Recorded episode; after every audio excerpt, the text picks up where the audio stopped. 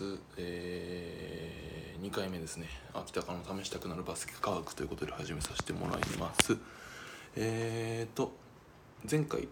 えーえー、バスケットボールっていうのは期待値と攻撃回数で試合の勝敗が決まりますよという話をさせてもらいました、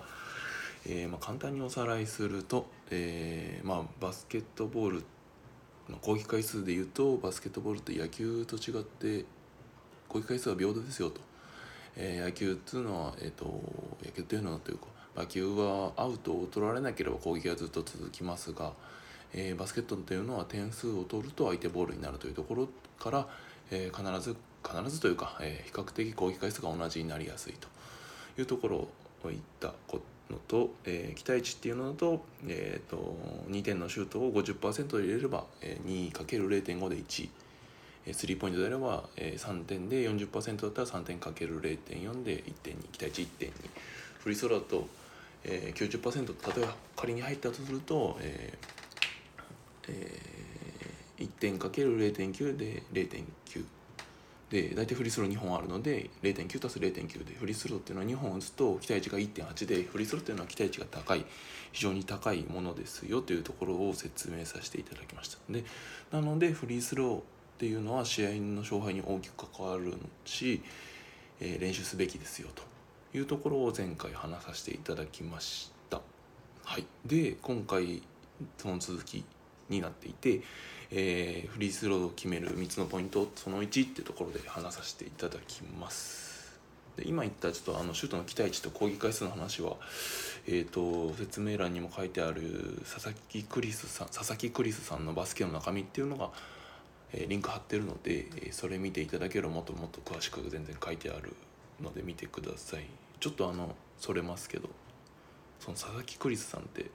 あのー僕も見てたあのレジェンドファイイーストボーラーズのストリートバスケの、えー、チームに所属してた人で、えー、レジェンドっていうプロのストリートバスケリーグから、えー、その後 B, B リーグで、えーまあ、千葉ジェッツにも所属していたようなプロの選手として活躍されていた方で今 NBA の解説だったり B リーグの解説だったりとかやりながらっていう方ですごい人で、えー、バスケアナリストという方ですね、うん、一回僕も、まあ、レジェンドの更新のフーパーズっていうので見た直接見てましたけど、まあ、上手ですよね。僕なんかとはもう運命の差というような方でした、えー、じゃあちょっと話戻りますがえー、じゃあフリースローの話本題に入っていきますけど、まあ、フリースローってそもそも上手くなるんですかってあの僕も全然あの前回言ったようにシュートフリースロー下手くそで、まあ、2本のうち1本入ればいいやと思ってた人なので、えー、上手じゃないんですけどフリースローって上手くなるのかなっていうのをそもそも分かってないとなんか練習する気も起きないしってところがあるので、えー、そこら辺の話と、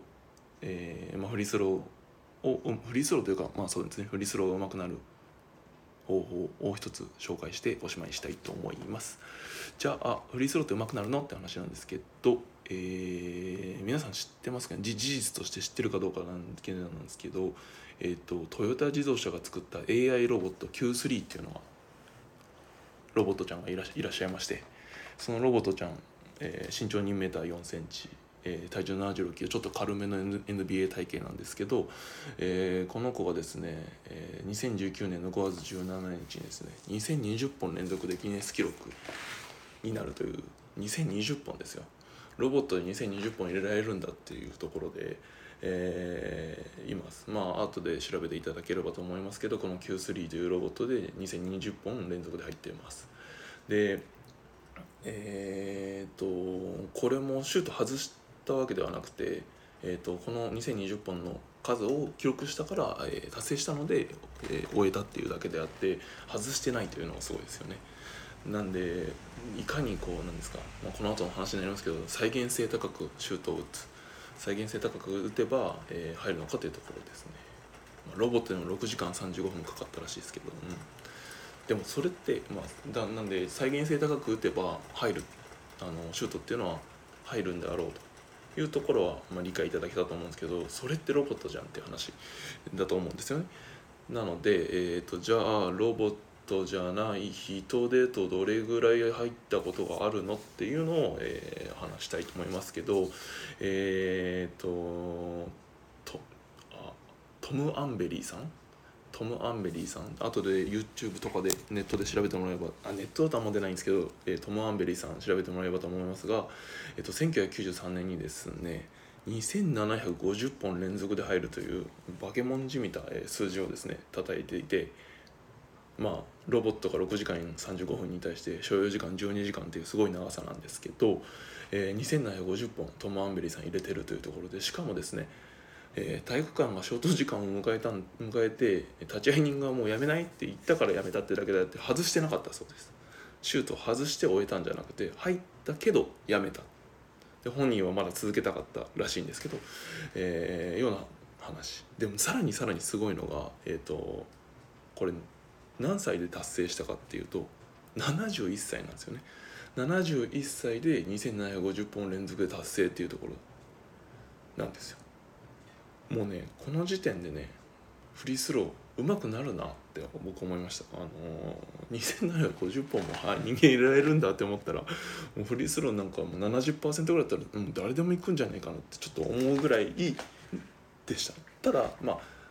ちょっとこのトム・アンベリさんの話を少ししますけど一応ですねなんかレイカーズからさ、まあ、NBA のレイカーズが誘われてたらしいです。でなんですけど、えー、と断ってえー、足専門の治療師になるために専門学校通ってっていう方らしくてまあまあまあ土台はちゃんとしてる上手な人。だっていうのはじゃ上手な人らしいです。ただその後1991年、まあ、ギネス記録達成する2年前から69歳から趣味のバスケ再開してですね、えー、日曜日以外の毎日を1日500本の練習していたということで、えー、すごいですよね。週 6, 6日間500本。老後にこんなのやる人いるんかやってる人いるんかな日本で。って思うんですけどえっ、ー、とでそこでの練習でですね毎日、えーと、週6回、えー、5本500本500本打ってるってことですけどその500本ですね連続成功するっていう日がですね通算で473回あったらしいです。473回ですよ。何年間やったか定かじゃありませんけど。えー、500本連続成功した回数自体が473回あると。すごいですよね。それだけで何本入ってんだって話ですけど。でこのトム・アンベリーさんが言ってたのは、えーと、1本のフリースローはきっちり6秒で完了する。それ以外は何も考えてはいけないっていうふうに言ってます。うん。まあ、でさっきの AI ロボットの Q3 とトム・アンベリーさんの話から、まあ、言えるのは再現性高く打てさえすれば、えーと、フリースローっていうのは入ると。これなんでかっていうと、まあ、ある種フリースローってダーツとかビリヤードあごめんなさい。ダーツとかアーチェリーに近いのかな、まあ、ダーツだと分かりやすいですけど、えーと、ダーツとかって本当に手首というか肘と腕だけ使ってやるじゃないですか、まあ、膝とか全然使わない。ああいうフリースローって誰も、えーと、ディフェンスがいないがゆえに、まあ、ダーツに近いと思っていますしなんかそういう結果が、えー、そういう論文とかもあったりします。なので常に毎回同じになることを意識する必要がありますっていうのはちょっと理解していただけたかなと思いますじゃあ、えー、まあ毎回同じようにするとしてもですけどえっ、ー、とシュートって、えー、距離方向の縦方向のズレっていうんですか？距離方向のズレと、まあ、横のズレで、えー、シュートが入るかどうか決まってますけどうん。リングの絵のシュート練習だと、まあ、ある種リングが、えっと、ちょっとボールより大きいので、えっと、ずれても多少ずれても入っちゃうっていうのがあるんですよね。なんでその入る入らないだけで、えっと、フリースロー練習をしているとっていうかまあシュート練習をしているとあまりまあ向上していかないというかその再現性高く打つという意味では向上していかない、えー、かなと。なんでうんうんまあそうですね、うん、リングの直径って4、まあ、これすごい有名ですけどリングの直径って4 5センチあってで7号ボールって大体半分ぐらいの2 4 5センチなんでボール見えだとリングの大きさって1.83倍あるんですよ。1.8倍。で6号だと23.2センチの大きのボールの直径で、えー、大体1.94倍。で小学生たちがの方が使っている5号だとボールの大きさって22センチしかないのでリングの大きさって2.05倍で完全に2倍以上あるんですよね。うん、しかもリングに入っあこれって完全にそのリングの中にボールが入る入らないの話今してますけど正直ボールってリング当たっても入るじゃないですか多少。少しガガンって入ったりするじゃないですか。そう考えるとボールが2倍は必ずあると思うんですよね、はい、入る時に。だから2倍出るともいい。もっと言うとですね面積で考えるとですねリングって、えー、1590平方センチメートルあるんですよ。で7号のボールって面積でいうと471平方センチメートルなので面積でいうと7号ボ1つのリングの中に7号ボールが3つ3.37倍入るんですよ。まあそれも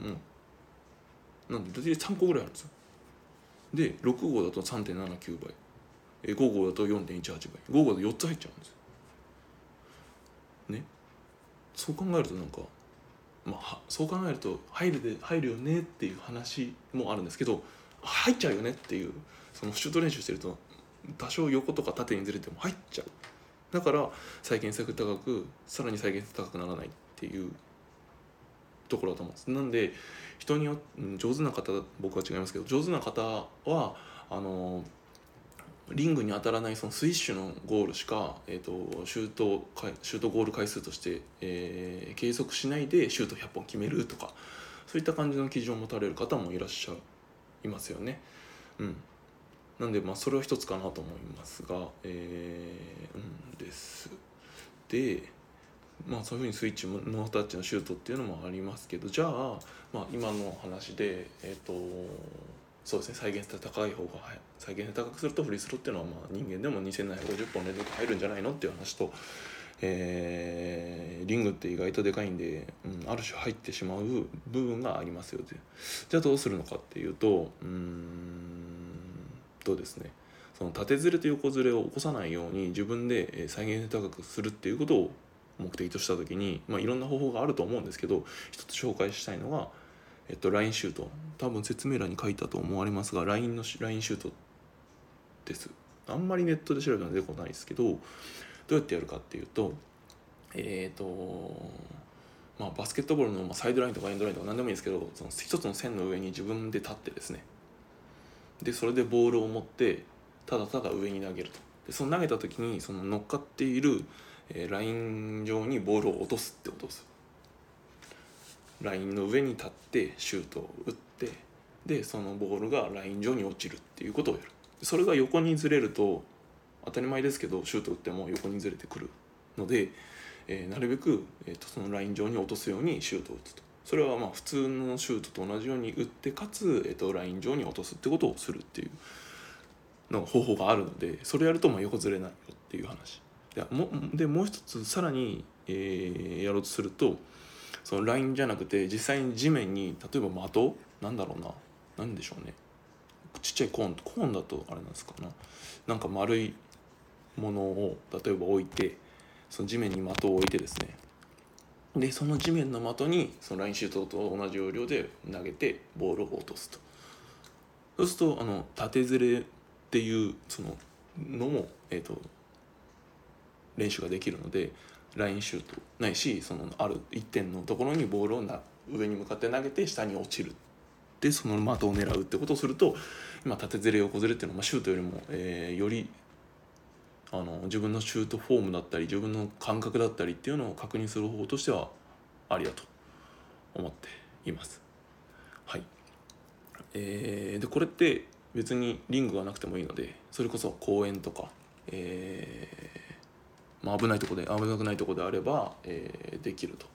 いうところで、まあ、今、えー、いろんな家家自粛とか体育館使えない状態でも練習できるのかなというところで紹介させてもらいました。はい、これあれですよね。あの立ってやらなくても例えば座ってですね。座ってボールを持ってある床にですね点を置いてシュッてやってそこに落とすっていうことをするだけでも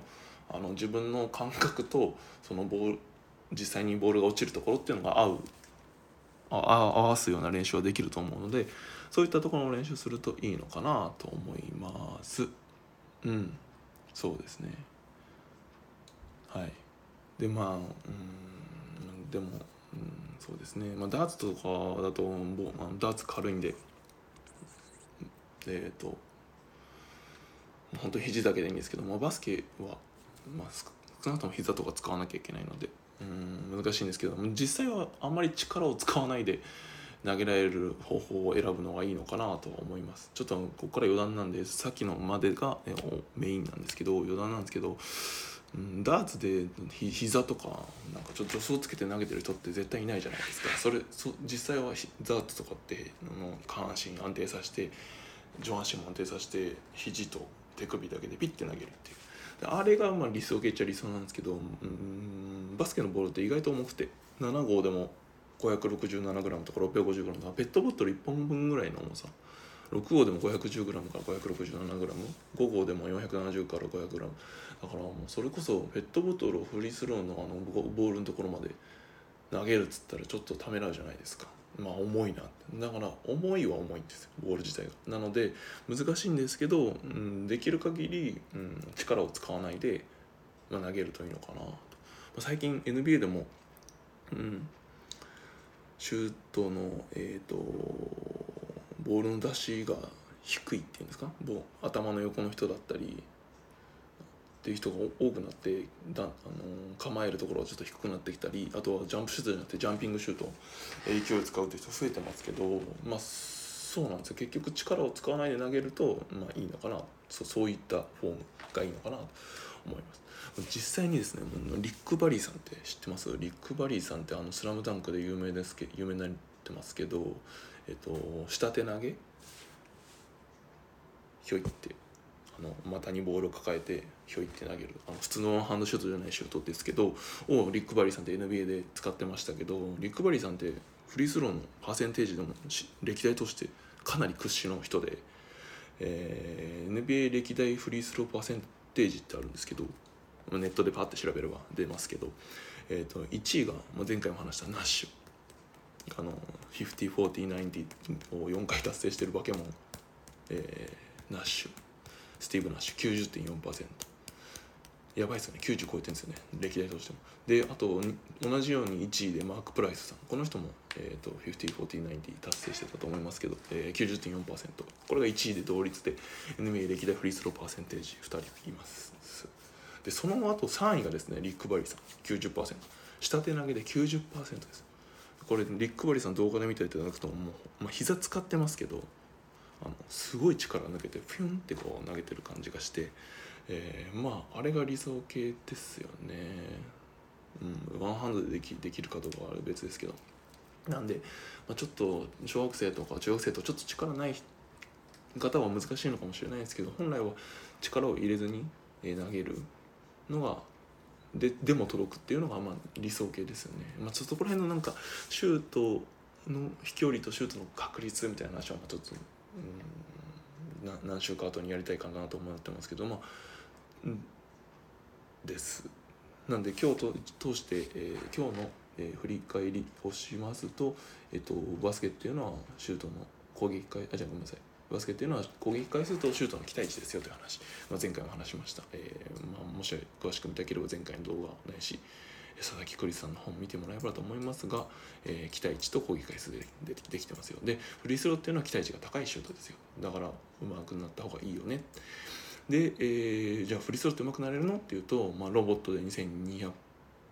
2020本連続で入ってるし、まあ、人間でも71歳で2750本入ってるので、えー、まあうまくなるななれるでしょうと。さすがに。っていうところで、えーじゃあどうするのっていうと、まあ、距離のずれと横のずれをなくすために、えーまあ、ラインシュートだったり的を床に置いてそこに、えー、と上から投げるとちょっと YouTube での動画をですね確か説明欄に貼ってあったのでラインシュートの方法見ていただければあこういうイメージなんだっていうのが分かると思うので見ていただければと思います。っていうところで、えー、ギネス記録は人間のギネス記録は2750本連続でしたなのでフリースローを決めるポイントとしては、えっと、再現性これもフリースローというかシュートにおけることですけど、まあ、試合中だと動きながらなんですけど、まあ、フリースローは特に何も、えー、障害がないので再現性、えー、毎回同じようにさ、えー、打つということが重要だということでした。えー、以上で、えー、終わりますけど、えっと、次回はうん、毎週土曜日って言ってたんですけど明日もやろうかなと何もなければ子供が起きてくるとか何もなければ、えー、明日もやろうかなとは思ってます。ちょっとこのフリースロー決める3つのポイントだけはさらっとやっちゃいたいかなと。なんかちょっとモヤモヤしますよね多分これ。もし聞いてる方があれだったら。うん。で明日というか次回のやつが、まあ、一番僕がこの LINE シュートも僕上手くなった一つの要因なんですけど、えっと、次の、あのー、3つのポイントのその2のポイントが僕としては一番効果があったものなので、まあ、論文交えて来次の説明をしたいかなと。なので明日、うん、5時から6時ぐらいすいません。朝なんで、えー、5時から6時ぐらいどっかで生放送15分20分ぐらいしたいかなと思ってます。はいじゃあありがとうございました。見に来てくれた方ありがとうございました。じゃあ次回また見てください。はいでは失礼します。